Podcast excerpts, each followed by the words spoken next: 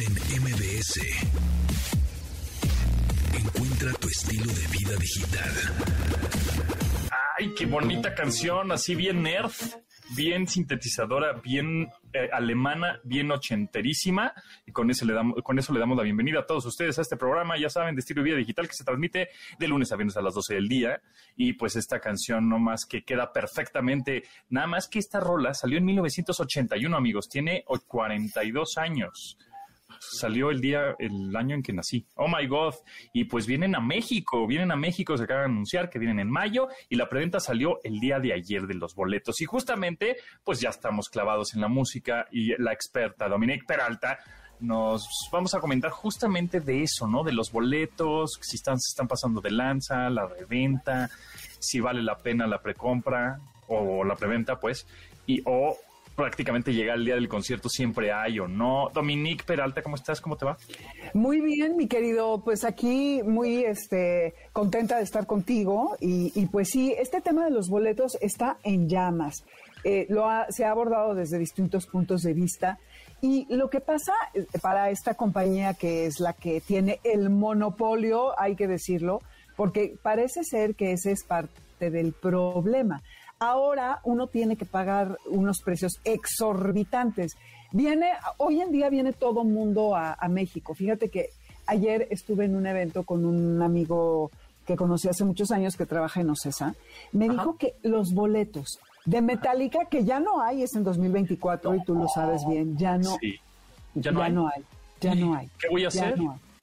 Y porque pues yo dije, voy a esperar, porque cómo, o sea, ¿cómo va a comprar también con tanta anticipación? Dos años, yo no sé qué puede pasar en dos años. Igual ya no hay, ya no hay. aquí. ¿Cuánto crees que costaron unos, los de hasta adelante?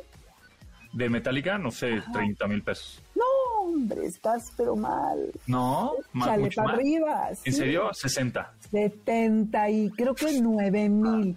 y que alguien le acababa de llamar, oye, es que quiero uno de 79, pues maestro, ya no, hay. Ya no hay. Eh, lo que es impresionante es que si, si, no hubiese demanda, la oferta no estaría tan cara, ¿no? Totalmente. Y creo que la cosa empeoró a partir de que se fusionó con Live Nation, que sabes que es esta productora que hace todos los shows en Estados Unidos, que ahora también eh, compró Ocesa en México, según yo ya se llevó a cabo, porque estaba, eh, estaban en tratos, luego no, pero sí, pero creo que ahora sí.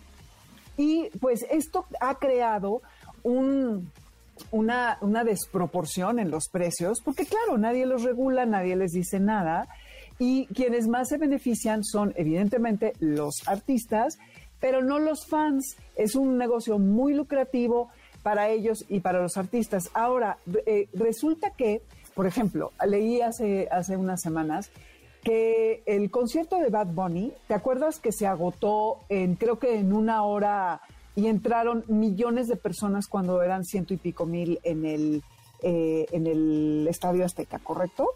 Sí, sí, sí, sí. En el bueno, esa situación no son ciertas, no se agotan porque sí hay fans que compran, pero muchos de los boletos, un porcentaje, no recuerdo el porcentaje, se lo quedan los brokers que te revenden después.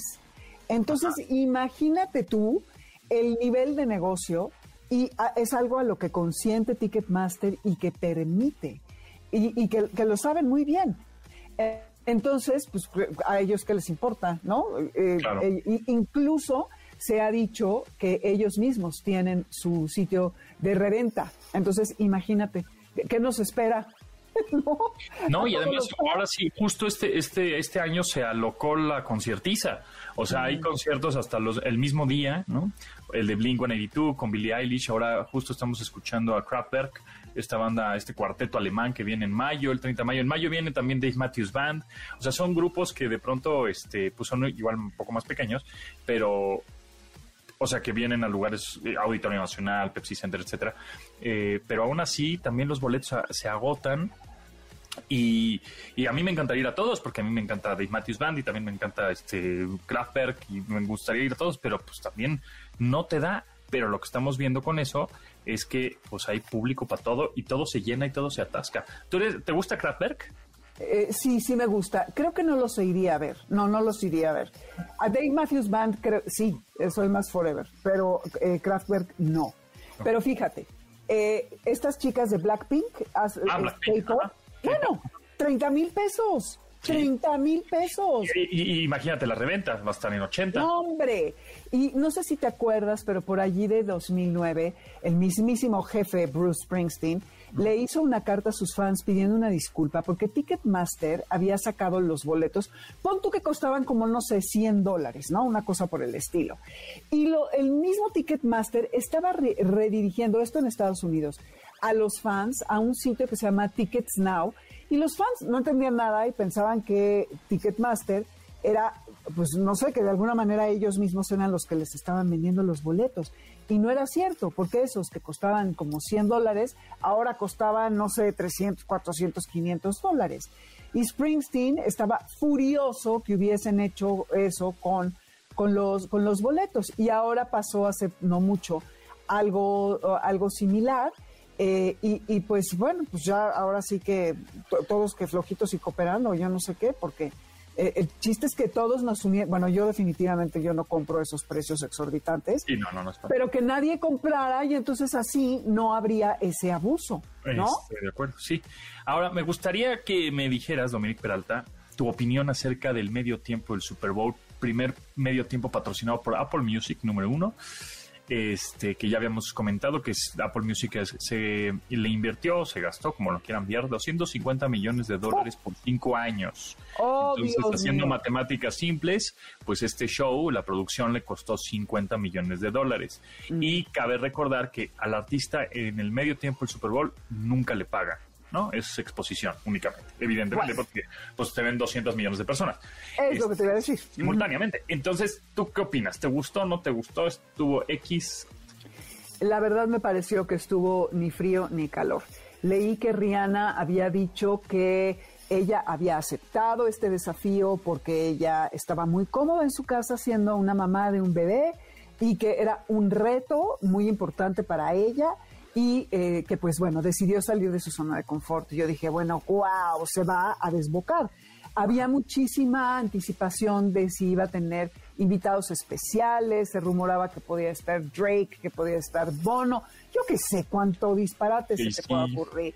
Ajá, Bueno, su mismo esposo, ajá. Produjo, produjo el evento, digamos, Jay-Z. Sí, además ves que la firmó hace unos años, como que la descubrió y así.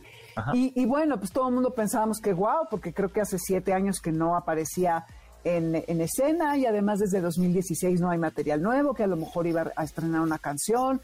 Bueno, pues así Pues como nada. que, pues no, no sorprendió nada, ni siquiera un eh, vestuario espectacular. O sea, lo que llamó la atención es que hizo un anuncio sin decirlo, ¿no? Que es, estoy esperando a mi segundo bebé. Exactamente, No, lo cual era más que obvio, ¿no? Porque obvio. pues su panza la, la mostró alegre y orgullosamente, lo cual me parece fantástico y qué bueno que, que lo hizo. No obstante, esos 200 millones de personas creo que tenían muchísimas expectativas respecto a su, a su presentación y quedaron, creo que, eh, pues les quedó a deber, ¿no? Me parece ser. ¿Cuál ha sido Eh, tu mejor halftime del Super Bowl? Que digas, Ay, No, nada, más no, me, course. nada más no me digas Michael Jackson. No, claro que no. Ay, qué bueno. Ay, no, Ya, claro eso que eso ya es de chavorrucos, ¿eh?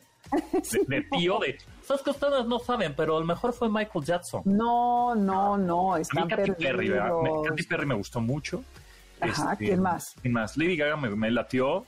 Bueno, Chili Peppers me gustó, nada más porque es Chili Peppers y yo soy rocker, pero la verdad es que no estuvo tan padre. Pero Chili No. Peppers me gustó. Tom Petty no me gustó, me hizo, estuvo aburridón. Prince estuvo bueno, buenísimo, porque además llovía y llovía y llovía, y pues entonces Purple, Rain, ¿no? Entonces, eso creo que estuvo chido. Pero para ti, Para mí, número uno, Prince, indiscutiblemente, además de que es de mis artistas favoritos, era un tipo que eh, sabía muy bien su negocio y que, como dices, llovía y llovía y no obstante, y fue un, un medio tiempo épico, eh, ca- tocando eh, Purple Rain. Y además, eh, eh, esta presentación eh, se volvió aún más famosa después de su muerte porque él hizo todo para que nunca se pusiera en YouTube. Y a partir de que él murió en el 2016, eh, pues nos hemos dado vuelo viéndola. El vestuario, la coreografía, él que era un genio, eh, cómo tomaba el escenario, fue algo verdaderamente excepcional. Y me parece que YouTube en el 2002 fue también increíble porque veníamos justo de 9-11 e hicieron un tributo a las víctimas, eh, no sé si te acuerdas que pasaron los nombres en unas pantallas, lo cual fue algo muy impresionante, la gente estaba hipersensible, fue como con una sincronía muy atinada.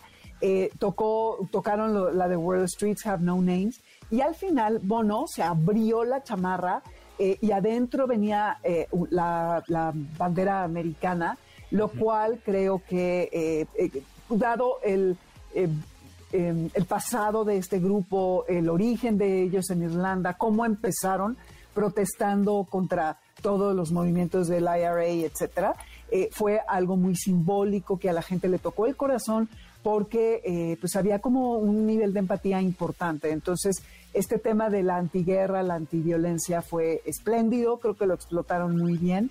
Y pues son grandiosos en el escenario, no sé si los has visto. Eh, son como los Rolling Stones. Sí, y los vi en el Azteca cuando trajeron la araña esta, el, creo que el Tour 360 o algo así se llamaba. creo que en el creo que en el Vértigo. En, en el Vértigo Tour puede ser.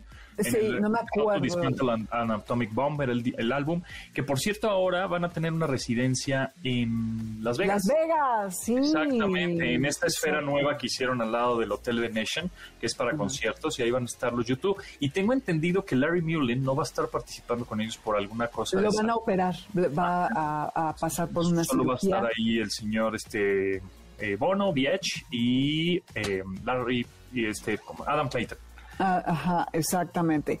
Sí, eso está increíble. Y yo los vi en el eh, Palacio de los... No, ¿dónde fue? No, en el Foro... En el Foro Sol creo que fue. Cuando vinieron con Achtung Baby. ¡Wow! O sea, aparte de que ese show era una cosa impresionante. Impresionante. Muy bien. Entonces, para mí, ellos son los meros meros. Los meros meros del Super Bowl. Pues, Dominique, ¿en dónde te seguimos? Eh, Dominique Peralt en Twitter, Dominique Peralta en, en Instagram y este y Amores de Amores Garra y Amores de Garra en, Twitter y en Instagram. Y, los sábados a las 2. 2 a 3 en el 102, igual que tú, por aquí. Este, de 2 a 3 nos escuchamos. Buenazo. Gracias, Dominique. a ti, mi querido. Bye. Bye. Continuamos después del corte con Pontón en MBS. Estamos de regreso con Pontón en MBS. Pontón en MBS. Entrevista. Amigos, gracias por seguir en sintonía aquí en MBS 102.5 en este programa de Estilo Vida Digital. Y en esta ocasión les presento a Juan Pablo Carcis, socio director en Capa 8. Juan Pablo, bienvenido, ¿cómo estás? Hola, Pontón, ¿qué tal? Muy bien, muchas gracias. Muy contento de estar platicando contigo. Oye, antes de pasar al tema de la ciberseguridad, del mes romántico, del Zero Trust y todas estas cosas que también nos interesan y hay que estar bien atentos, me gustaría que nos digas rápidamente que, eh, a qué se dedica Capa 8. Con mucho gusto. Fíjate que Capocho es una organización cuyo nombre se origina del famoso chiste de la jerga informática, ¿no? Del error de capa 8, que, que muchos platicado en tus programas. Eh, capa 8 es esta capa que está relacionada con las personas y el error justamente se enfoca en los errores que cometen las personas al hacer uso de los sistemas de información. Y de ahí nos nació la idea de poder comenzar a platicar un poco sobre cómo podemos ayudar a las personas, pero enfocándonos más en la seguridad y cambiar ese paradigma del error de capa 8 y asociarlo más a cómo buscamos fomentar entornos seguros a través de las personas, habilitándolas como la primera línea de defensa. Claro, porque justo el, error humano es el que por más que tengas software y, y, predicciones, inteligencia artificial, si les diste la clave o tu clave sigue siendo un 2, 3, 4, pues ahí está, ¿no? El problema. Exacto, exacto. Ahí nos, ahí nos metemos, nos metemos un gol automáticamente. Y fíjate que lo que estamos, lo que estamos haciendo en capa 8 va muy enfocado sobre todo a eso, a, buscar proteger a las organizaciones en términos de cultura de seguridad, que las personas sepan cómo identificar amenazas, cómo reaccionar, cómo eh, reaccionar y, actuar en consecuencia.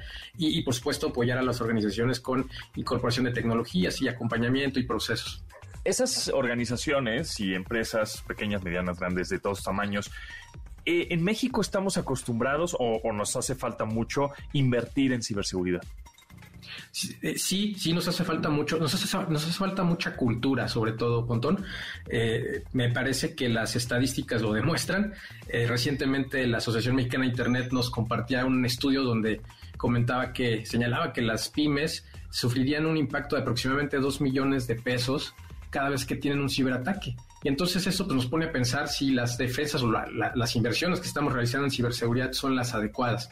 Y, no necesariamente tienen que ser inversiones muy altas, muy grandes. Sin embargo, sí es importante que comencemos a actuar, a identificar qué nos duele en términos de ciberseguridad y en función de eso comenzar a elaborar una estrategia. ¿México es de los países más atacados? México es de los países más atacados. Hay muchas estadísticas al respecto de la industria. Sin embargo, eh, sí, sí, es destacable que México, al menos en la región, eh, probablemente detrás de Brasil, sea el, país que sufre la mayor cantidad de ciberataques. ¿Y qué tipo de ataques? O sea, ¿es ransomware o secuestro de datos? ¿Es phishing? ¿Es eh, pues más monetario el asunto? ¿Más de hackeo y, te secuestro ahí tus fotos? ¿De qué ¿Cuáles son esos ataques? Lo que venimos observando es un fenómeno similar a lo que ocurre en el resto de, del orbe. la, realidad es que el secuestro de información es uno de los principales eh, tipos de ciberataques que sufrimos en el país y, lamentablemente vemos mucho también como ciberdelito, incluso que está tipificado eh, el, tema de suplantación de identidad, ¿no? A través de diversos instrumentos. Por ejemplo, el phishing que que, recientemente no lo estamos observando con, noticias que han generado gran impacto mediático, como fue el caso del correo del SAT, por ejemplo, ¿no? Eh, ese tipo de, eventos sí están engañando mucho a las personas y están causándoles problemas en, sus finanzas, en su reputación, incluso en su integridad física. ¿Y, cómo es que evitas el phishing? Es decir, una empresa de ciberseguridad, porque el phishing pues es un engaño, no es una ingeniería social en donde el error humano aquí viene y pues caes, le das clic, le das ¿no? a, la liga o pones tu clave, tu número de tarjeta, ese tipo de engaños. ¿Cómo una empresa de ciberseguridad evita o previene que el humano la vaya a regar? Claro, es interesante, muy interesante la pregunta. Lo primero es que debemos de, considerar que las personas no somos como los sistemas informáticos, no, donde no tenemos la posibilidad de instalar una actualización de humanware y de la mañana nos volveríamos totalmente, estaríamos preparados para este tipo de amenazas. Las personas aprendemos entrenando y capacitándonos. Tenemos que estar como espartanos todos los días, eh, entendiendo y sometiéndonos a simulaciones de este tipo de eventos. Por otro lado, tenemos que capacitar. Las personas tienen que entender cuáles son los tipos de, instrumentos que utilizan estos cibercriminales. Eh, por supuesto, desconfiar. Las recomendaciones básicas, las elementales son no abrir ni hacer clic en, correos electrónicos sospechosos, en enlaces que, nosotros no hayamos solicitado. Siempre habilitar y verificar eh, que los enlaces, antes de hacer clic, verificar hacia dónde nos va a llevar, ¿no? Y si vemos que estas, estas direcciones no corresponden con el remitente, pues de ninguna manera abrirlo. Eh, me parece que el sentido común, que, a veces lamentablemente no es el, el más común de los sentidos, pero siempre tiene que, tiene que aplicarse. Eh, desconfiar, desconfiar sería la regla básica. Ok, y hablando de ahora que, bueno, pues en estos meses, en estas semanas, la inteligencia artificial está todo porque ya lo tenemos más a la mano, ¿no? Ya hemos estado este, teniendo este famoso el chat GPT, BART, etcétera, lo, que está haciendo Google, lo que está haciendo Microsoft, que ya lo tienen ahora sí al alcance del usuario final. Em, eh, y la gente pues ya le está llamando ahora sí la atención o lo está entendiendo un poco mejor. Entonces, eh, los ciberataques también van a estar desarrollados por inteligencia artificial, porque entiendo que pues, abajo hay un humano que quiere chacalearte, entonces te manda un phishing y el otro humano lo engaña, ¿no? Etcétera. Son, y, gracias a, y gracias a la tecnología, etcétera, pues ahí es la herramienta. Pero la inteligencia artificial va a tener la no ética de empezar a mandar ataques por doquier.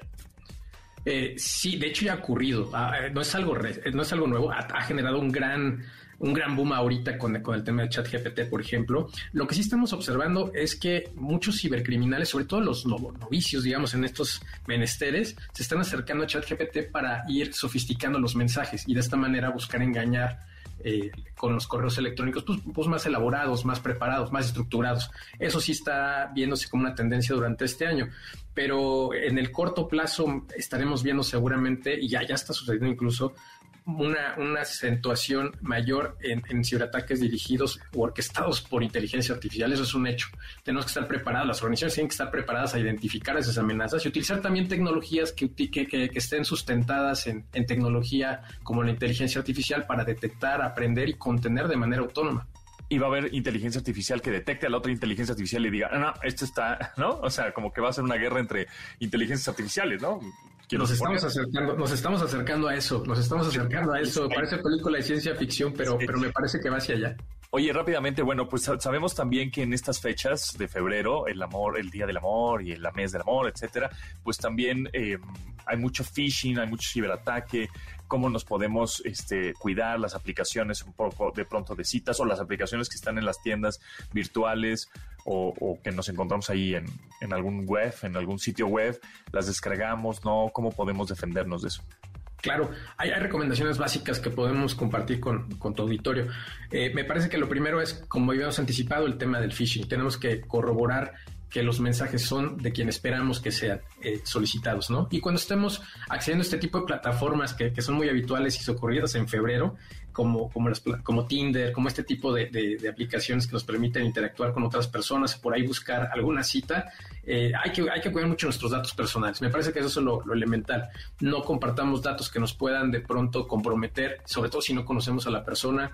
Eh, el tema de la confianza es muy importante. Entonces, eh, si no conoces a alguien en la calle, pues lo mismo aplica en las plataformas digitales. No les vas a estar compartiendo datos personales, imágenes o algo que en caso de que cayeran malos extrañas, pues pudiera comprometer tu integridad física y, o en el menor de los casos, en el peor de los casos, porque tuvieras algún problema pues con tus, con tus finanzas, con tu reputación. Eso, eso sea lo relevante. Por supuesto, mantener actualizados antivirus, aplicaciones, Sistema eh, sistemas operativos, todos, todo, los, todo lo que conlleve el uso de software y herramientas justo es lo que hemos platicado, ¿no? Así como te comportas en tu vida offline, pues compórtate en tu vida online, ¿no? O sea, no, no, no porque online esté, ah, mira, estoy aquí en mi caso conectado, pues sea menos o más peligroso. Eh, y por último, porque se nos va el tiempo volando, Juan Pablo, Carci, socio director de Capa 8. Hay un término que de pronto no me queda muy claro y algunos eh, pequeñas, medianas empresas, departamentos de ciberseguridad o departamentos de IT de algunas empresas o hasta los mismos colaboradores que están en las empresas y pues, ahí el ingeniero, ¿no? Les platica de ese término y no entiende nada. ¿Qué significa Zero Trust? Zero Trust, rapidísimo, eh, punto primero comenzamos platicando que no es Zero Trust. Zero Trust no es una tecnología, no es un producto, porque de pronto salen estas buzzwords y, nos, desean engañar eh, confundiéndonos con, con, tecnologías o con herramientas que te pueden ayudar en ese sentido. Zero Trust es un modelo de seguridad que lo que busca es eh, evitar el tema de creer o confiar en los usuarios en lo absoluto. Se, basa en el mínimo privilegio que tenemos que otorgar a los usuarios. Básicamente está eh, contraponiéndose al, al, paradigma tradicional de, la red eh, tradicional de los 70s, 80s. una analogía sería el castillo, ¿no? ¿Te acuerdas de esos castillos medievales en donde se consideraba que las personas que están dentro del castillo eran personas confiables y los que están fuera del castillo eran los enemigos? Pues eso pasa en las redes. Eh, actualmente estas redes ya han cambiado, sobre todo por la migración a la nube, y necesitamos este tipo de modelos que nos permitan autenticar, autorizar y verificar constantemente que los usuarios que quieren acceder a los sistemas de información sean quien dicen ser y además tienen los privilegios para hacerlo. Y esto nos ayuda muchísimo eh, a poder minimizar la posibilidad de que tengamos un acceso no autorizado en, en las redes o en los sistemas de información, independientemente de dónde se encuentre el usuario, independientemente desde qué sistemas esté conectando, independientemente si el modelo de propiedad de una organización es, por ejemplo, el Bring Your Own Device que tanta relevancia ha tomado recientemente. Muy bien, pues Juan Pablo Carci, eh, socio director de Capa 8, ¿en dónde podríamos este, contactarte para tener más información acerca de ciberseguridad o eh, algún sitio de internet? Muchas gracias, Puntón. Sí, con mucho gusto. Nos pueden contactar a través de nuestro sitio web, es capa8.com, capa88 con número, y ahí están nuestras redes sociales y contacto para, para ponernos a sus órdenes.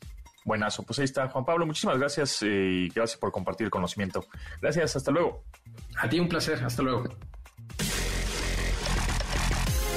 Continuamos después del corte con Pontón en MBS. Estamos de regreso con Pontón en MBS. Pontón en MBS. Entrevista. Bueno, gracias. Bueno, a ti, gracias a ti, eh, Luis Villavicencio, fundador y director general de Pride MX. ¿Cómo estás? Bienvenido. Muy bien, Pontón, aquí. Gracias por el espacio y por tu tiempo. No, pues gracias a ti. Oye, pues Luis, platícame, a ver. Número, entiendo que va a ser una tarjeta de crédito. Vamos a hablar de una tarjeta de crédito para la comunidad LGBT. Pero antes me gustaría irnos un poquito más atrás y explicar, que nos explique qué, qué es Pride MX. Pride MX es una comunidad digital, eh, como si fuera esta red social privada, donde no es tan privada, sino cualquier miembro de la comunidad LGBT y cualquier aliado puede formar parte de la misma. En este espacio lo que creamos es un espacio de interacción, de convivencia, de educación, de generación de oportunidades económicas y de trabajo para la comunidad LGBT. Entonces, lo que funciona es como si fuera esta red social donde uno de los principales objetivos es ser miembro de la comunidad LGBT o ser un aliado. Es decir, esas son las reglas del juego con las cuales jugamos y particularmente ser mayor de edad. En este espacio... Es, como, es, como, un tipo network, ¿no? Es, es un correcto, network. Correcto. Okay. En esto puedes elegir desde tu bandera, tu perfil, puedes generar algún grupo de interés, es decir, me gusta salir con mis amigos y ir a, a, hacer bici o hacer motocross o me gusta nadar, etcétera, etcétera. Hasta puedes postear tu currículum o puedes postear una opción que tengas para la comunidad LGBT.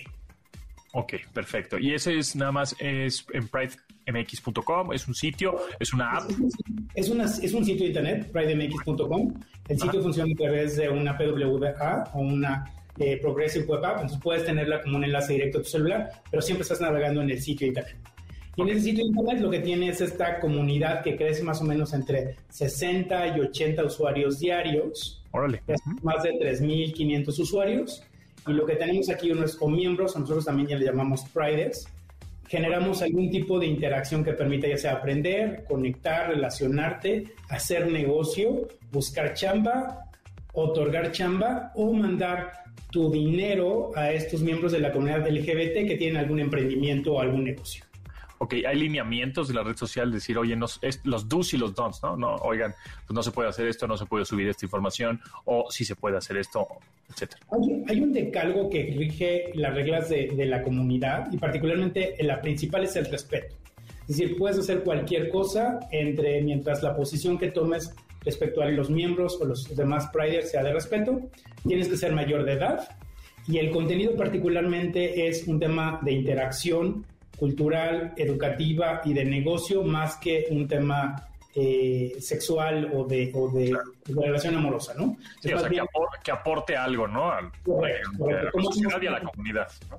Sí, una comunidad más fuerte, económicamente más sólida, a través de oportunidades. Y la posibilidad también de crear amigos Okay. Eh, vengo de Morelia y llegué a la Ciudad de México hace unos años. Y una de las cosas que siempre estaba buscando es, quiero hacer cosas con gente como yo, pero particularmente que no tenga ningún contenido eh, de, de, adultos o de sexual, sino lo que quería era conocer amigos, ya sea nadando, haciendo un deporte, eh, estudiando teatro, cantando, etcétera, etcétera. Y es un poco de, la idea de la comunidad en general.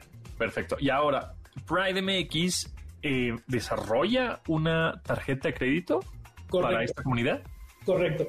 MX lo que hace es que utiliza un poco los otros emprendimientos que tengo que permiten que esta red social pueda crecer. Uno de los elementos que estábamos viendo es cómo generamos un tipo de mayor conexión con la comunidad.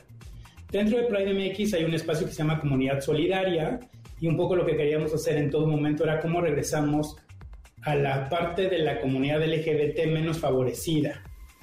Entonces ahí tenemos, por ejemplo, a Ser Humano, que cuidan a niños que viven con VIH, o está Casa Yeca, es un refugio que le da a estos adolescentes que son sacados de casa por un tema de su preferencia sexual o su identidad.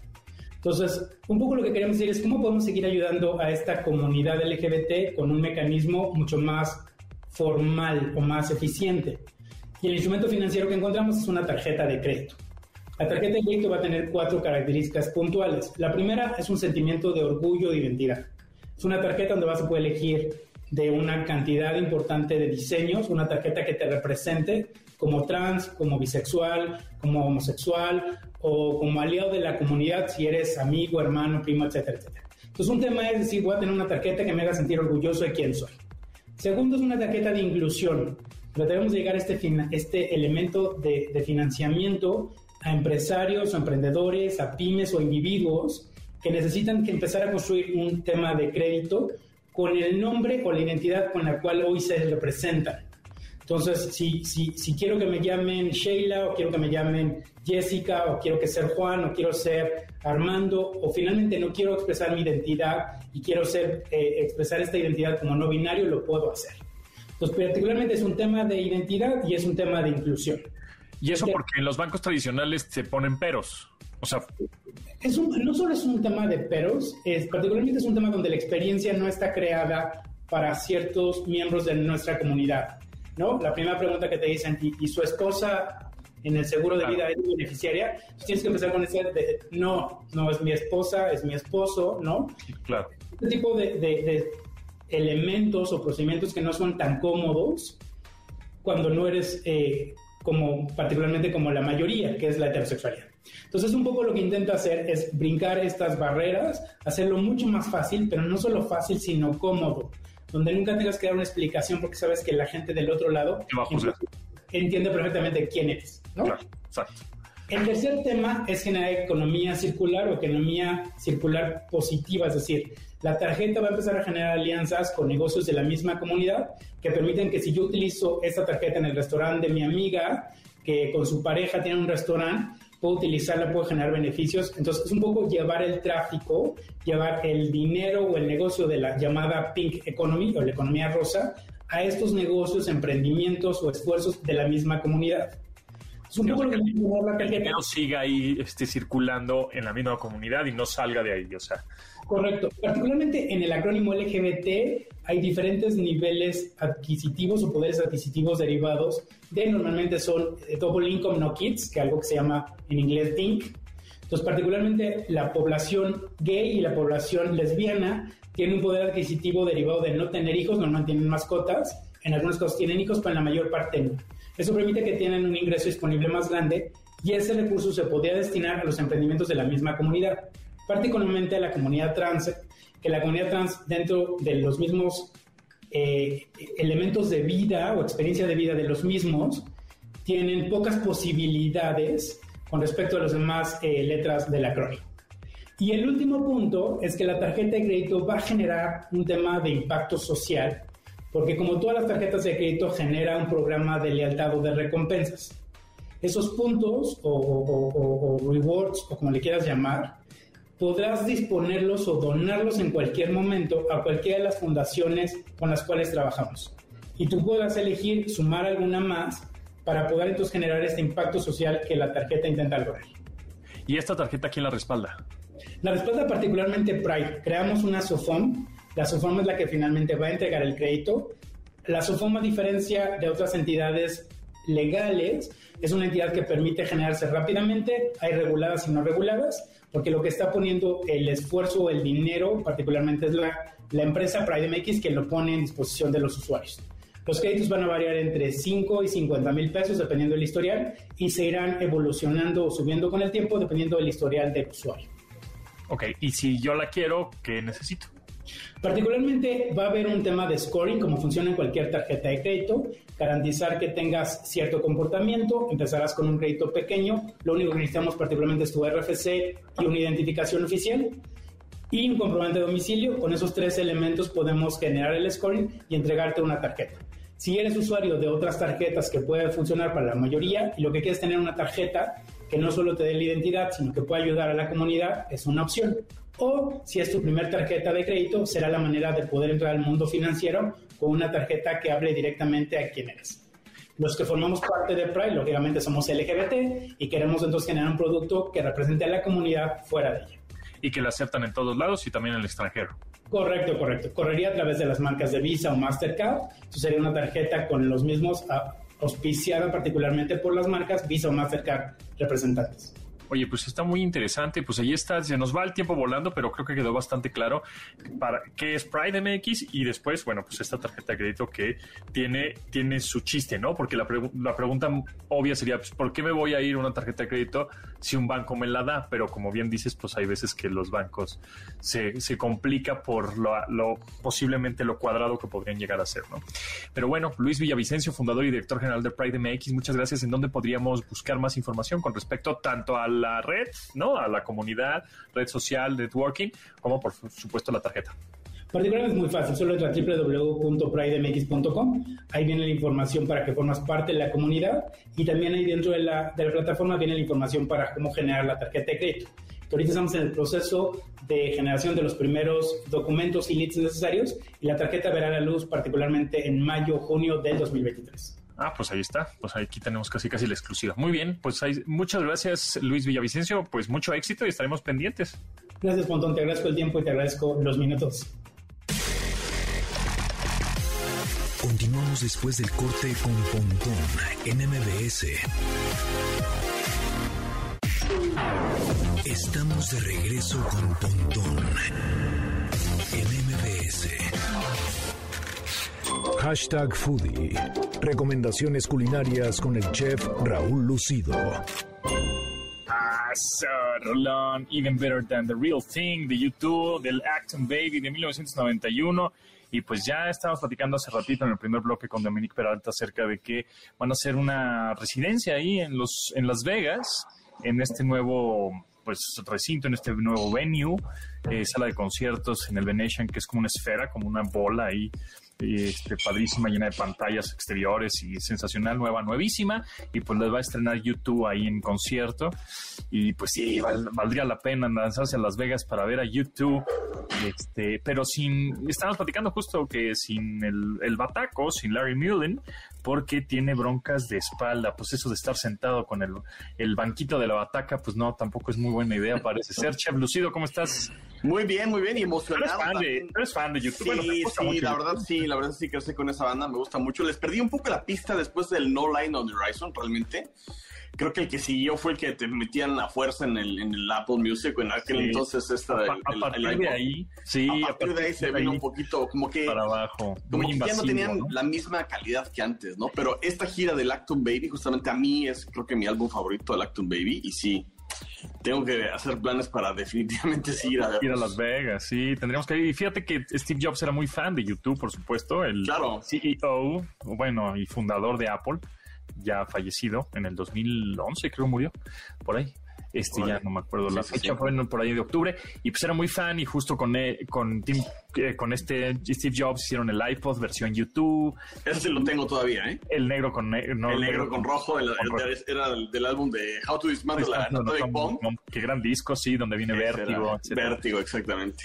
Sí, y pues este. mm, Y justo hicieron este deal en donde no, pues como somos bien amigos de Apple YouTube, pues vamos a regalar nuestro álbum, aunque no lo descargues y aunque no lo quieras, te lo vamos a ensartar.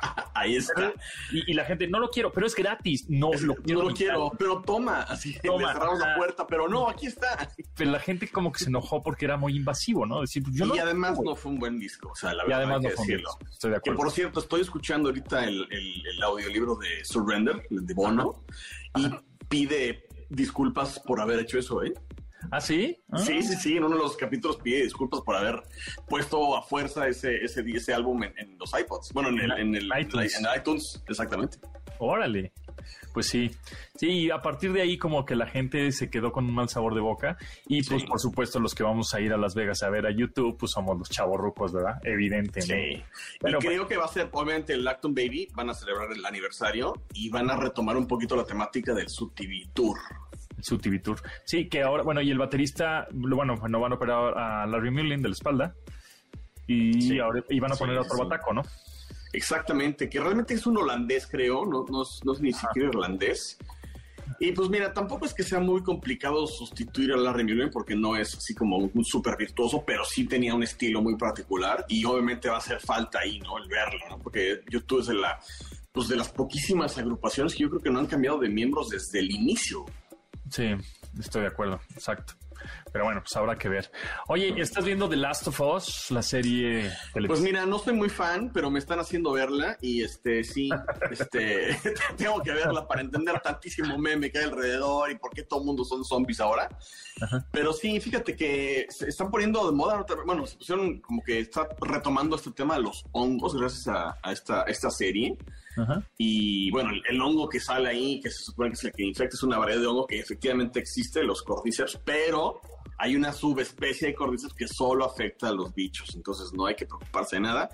Y hay otra subespecie de cordyceps que es muy bueno para la salud, o sea, realmente se comen en, en cápsulas o se cocinan para, para comerlos. Hay una variedad increíble de hongos, la verdad, para comerse.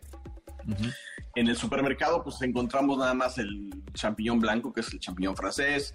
Por ahí empieza a haber criminis, shiitakes frescos, portobelos también son buenos, setas son muy buenas. Ah, ese es lo, lo que te iba a decir. ¿Cuál es la diferencia de setas y hongos? ¿Es lo mismo? Mira, setas, si tú vas a España, todos los hongos son setas.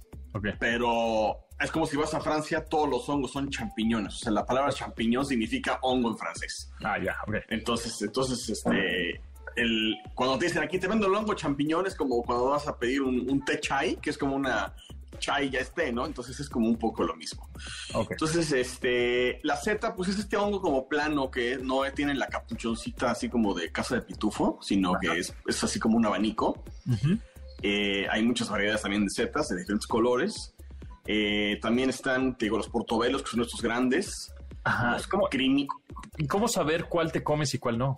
Mira, los que están en el súper todos son comestibles. Y cuando vas Bueno. a sí, eso ahí no hay pierde, ¿no?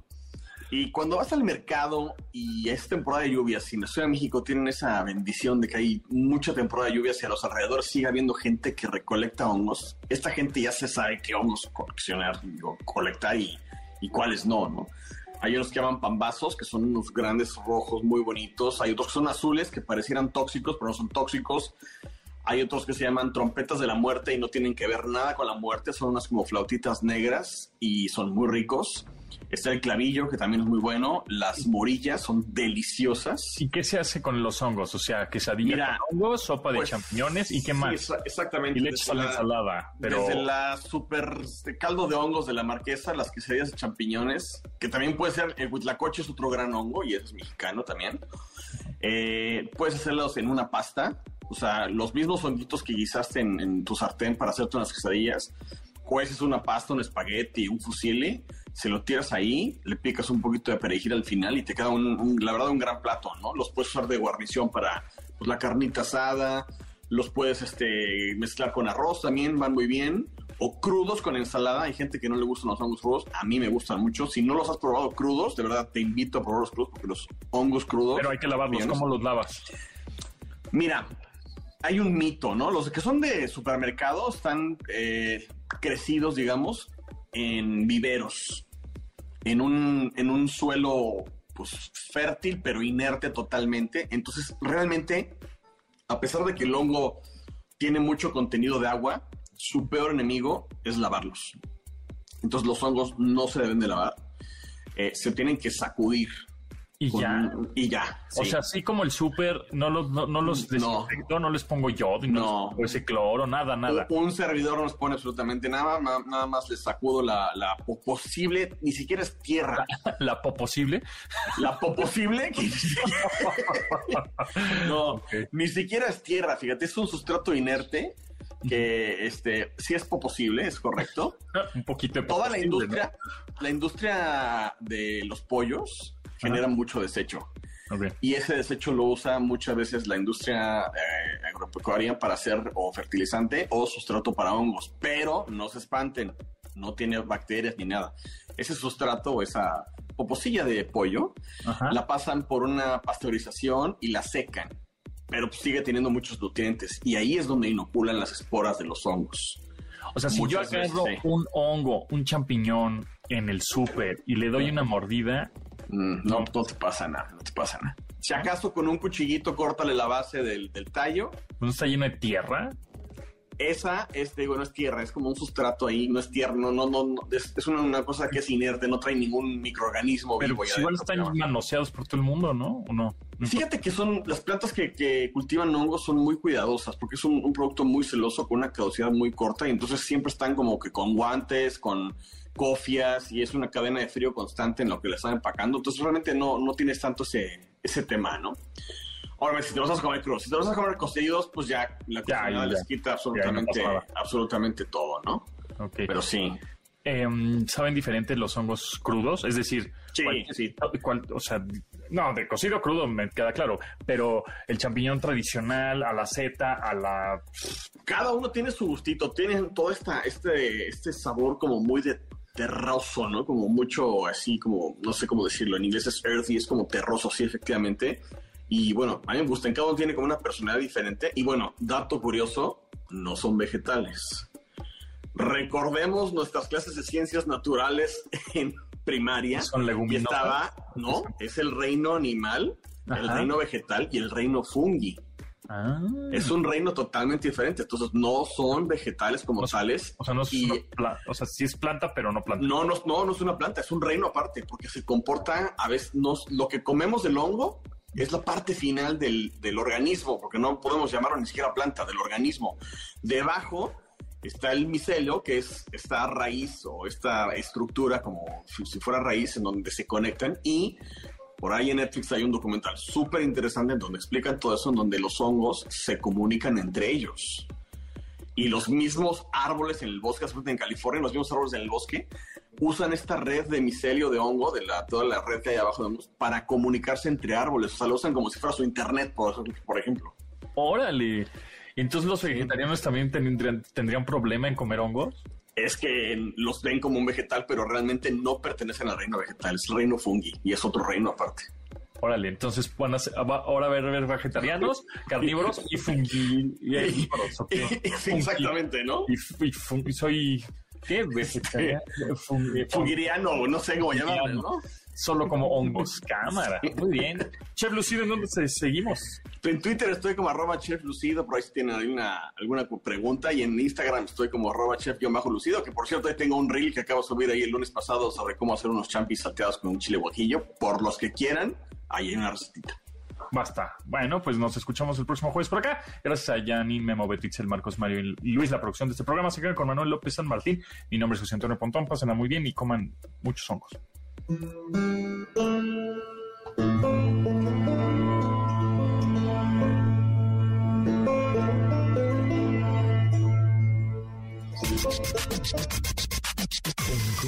MBS. Te espera en la siguiente emisión.